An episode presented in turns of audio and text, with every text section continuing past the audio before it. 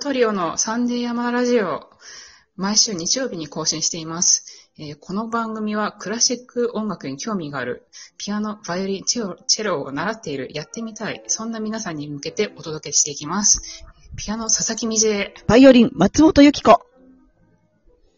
チェロ、山田圭一でお送りいたします。えーえー本日はですね、トラウマ、それは日本語では心の傷、心的外傷。本日はトラウマについてのお話をしていきたいと思います。えーこの文章はちなみに松本さんがね、考えてくれました。そう。で、え本日珍しく、あ、本当？もっと、えー心の傷、心的外傷。あどうですか？いいんじゃない？で、心的外傷ってすごいね。怖いね。えーっとですね、で、まあ、まず私からは話していきたいと思うんですけど、えートラウマというかですね、その、うん。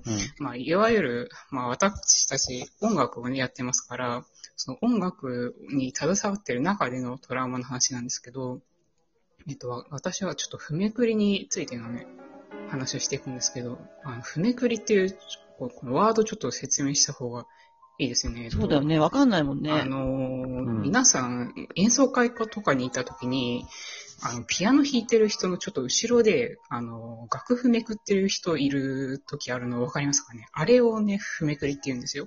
まあ、その、ピアニスト、両手でね、あの、演奏してますから、あの、めくれない時があるわけですよ。そねの演奏中に。そういう時に後ろでね、めくってくれる人のことを、譜めくりしてる人って言うんですけど、まあ、それをね、その学生の頃に私、あの、この3人がね、通ってた学校に通ってた時に、私初めてその譜めくりっていうのを、まあ人生で初めてやったんですよ。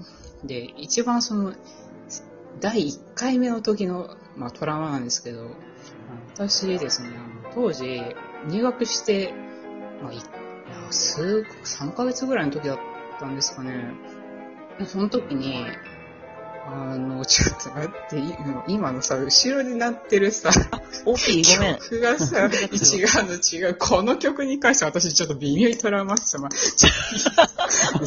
それがトラウマなの？ベルが真っ黒にまあ、そのさ、譜めくりをや、や、やるときに、その、一番初めての曲が、あの、ショフスタコービチのバイオリンコンチェルトだったんですよ。わかりますか、はあ絶対わかんないと思うけど、すごい難しい曲リンコンチェルトってなんかちょっと難解な、あの、まあ、現代曲って言っていいんですかね、あれ。そうそうそう、近現代。うん、そうそうそうそう。で、まあ、その、譜めくりの時に、まあ、わかりにくいパターンって、私の中にちょっと二つあって、まあ、一つはちょっとメロディーが難解、難解だったりとか、あの、なんていうんですか。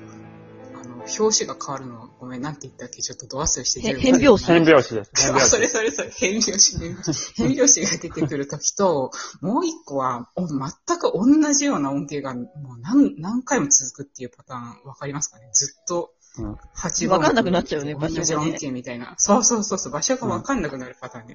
で私がその時に陥ったのは、その後半の、あの、全く同じパターンで。場所がわかんなくなるねそうそう。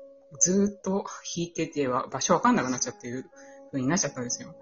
で、そしたら、もう、落ちちゃって、その時に。その、その当時ね、あの、あの先生がね、その、あの、こなんていうの、月、ぜ月曜講座っていうのがあって、あったんですけど、それで、そうそうまあ、めくってたんですけど、あの、私落ちちゃって、先生が全部後半めくるっていう、もうトラウマですよ、あれ。あ弾きながらめくるってね。で後ろでもう、最悪な踏み切りそう、い後ろでめっちゃこう、回復しようと思って頑張ってるんですけども、全く追えなくなっちゃって、もう本当にあれトラウマだったんですけど、まあちょっと、あの、そんな感じですかね。でも、その後に、あの、その、バイオリンを弾いて、弾いてたその先輩がもう一回チャンスをくれて、その人の卒業演奏会っていうのがあるんですけど、そこで私をその譜めくりに指名してくれたんですよ。で、そそれで、あの、練習もさせてもらって、あの、本番の本番では、あの、ちゃんとめくれたっていう、あの、思い出ですよ。ああよかったトラウマを克服してきたんだね。そうです、そうです。よかったよかった。それトラウマになってないね。よかった。今はトラウマじゃないよね。いいまだに思い出しますよね、あの、あの時の。いや、もうショスタコービッチ聞くと思い出すでしょ。思い出す思い出す。あの最後のさ、ところも思い出すよね。まあいいですよ。いい曲ですから、皆さん聴いてみてください。で、次、あの、松本さんどうですか？はいトラウマ。やっぱね、そういう悲しい演奏の思い出ね、あの、私もあるんですけど、えっと、あれは、あの、教本発表会と言いまして、あの、教科書の曲を発表するコンサート、まあ試験なんだけど、それの時にあの、私、あの、ドッペル、バッハのドッペルコンチェルトって言って、バイオリン二人で演演奏する曲を演奏してたのね。で、その時に、その、あの、ピアノの先生が、まあ、ついて、そのオーケストラの部分をピアノで弾いてくださって、伴奏ですね。で、その私と韓国からの、韓国からの留学生のミンさんっていう名前だったんだけど、その方とね、一緒に、あの名前出してドた。コンチェルトやった、やってたん大丈夫？そう、大丈夫、大丈夫と信じてる。そのね、あの、留学生の方もすごいバイオリン上手で、で、その、あの、練習の時はもうね、本当に楽しくて、その、すごいね、あの、性格も優しい子だったし、あの、とっても楽しく練習してたんだけど、その、あの、本番の日ですよ。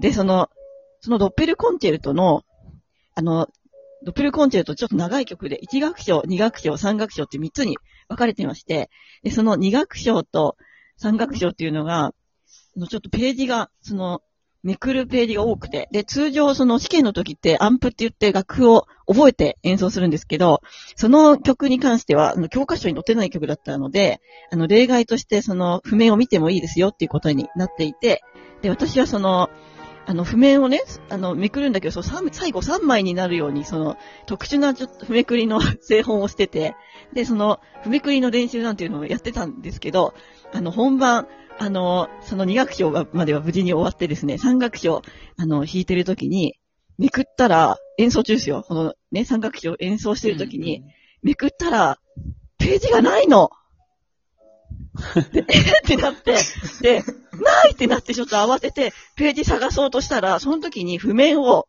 落としちゃったんですよ。ステージの下に。で、あーってなって、そしたらその時にもう私頭が真っ白になって、次の音符が出てこないわけ。で、やばいってなって、で、その、そしたら、私もう止まっちゃってるわけよ、舞台の上で。そしたら、その、韓国人のミンさんが、あの、私のパートの音を聞いてくれてるの。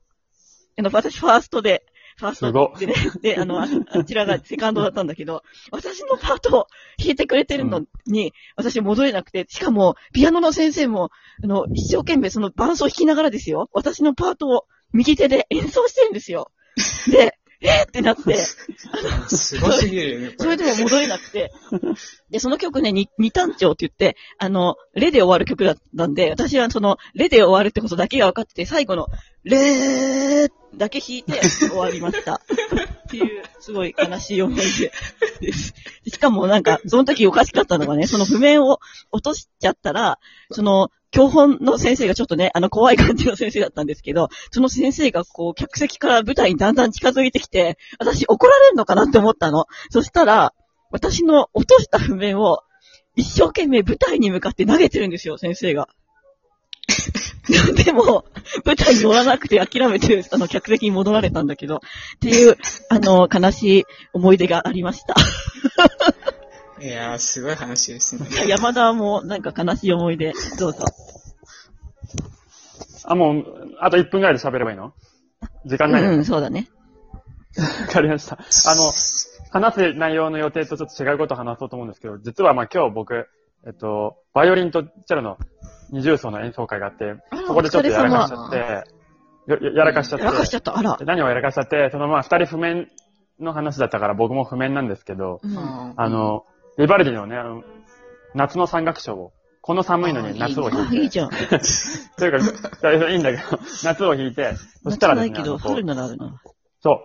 そう。4、4ページ分あったんですよ。A4 の。A44 ページ分で、それを全部こう、乗るようにしたんですけど、なんか、その前にね、こう、トークとかもしながら、曲紹介とかして、弾いて、あ、あの、なんか弾いてるうちに、あれこんなすすぐ終わるっけと思って3ページ目に突入した時に、うんと思って、見たら4ページ目を開いてないっていう。ああ、なるほど。わかったわかった。うんうんだからもう、めくるとこないから全部開いたのに、うん。うんあ、の、3枚、4枚目が裏、裏、裏向いてて、まずいってなって、で4枚目に行くところは絶対チェロが音なきゃもう何も音がなくなっちゃうところだったので、あの、やばい。怖だったので、3ページ目のもうと途中でもう音あるけど、伴奏のところとかをでバーンって、あの、めくって、あの、2、3小節空白のまま、何が起きたの？みたいな感じになって、あのそう、演奏は、ね、その穴開いたとこ以外はしちゃんと弾けたんですけど、そうなんだ。いや、でもバイオリンとそうなんかそういうことがって夏いいね。なんかね、好きとかで。そう、いいんだけど、そう、ピアノがないからもうね、あ穴開きまくりなんですよ。まあね。ね、もう、おね、ちょっと聞いてたお客さんにも絶対バレたし、終わった後になんかみんなで、何があったの？とか言って言われて。まあ、ちょまあ、まあ、ちょっとトラウマ、まあ、バレて、いや、とか、バイオリンのね、もう一人の子が、ね、あの、終わった後に何がやったの？とか言って、まあ、ネタにしてくれたから助かったけど、あの、今度から、気をつけようと思いました。はい、ありがとうございます。やってはいけでしたね。はい。はい。はい。じゃあ、もう終わね、ありがとうございまし。た。じゃあ、えっと、ここでね、えっと、この間の、えっと、放送回までに、えっと、ギフトをくださった方のお礼を申し上げたいと思います。お名前申し上げますね。えっと、ラジオネーム、SMT 様より、サンマと子供ビール。それから、ラジオネーム、直吉五号様から、楽しい竹と指ハート。ともえハイツ様から、元気の玉14個。そして、クラゲのルナ様から、美味しい棒2本と指ハート。ありがとうございます。それで、あの、クラゲのルナ様からね、この前の山田のバスケットの会のね、感想、あの、愛がすごいですね、と、えーいただきました。あありがとうございます。後編もお楽しみ。あ、後編はもう終わってんのそうそう両方ね あの、出しましたからね。それじゃあ、ありがとうございました。それではまた来週。あありがとうございました。ありがとう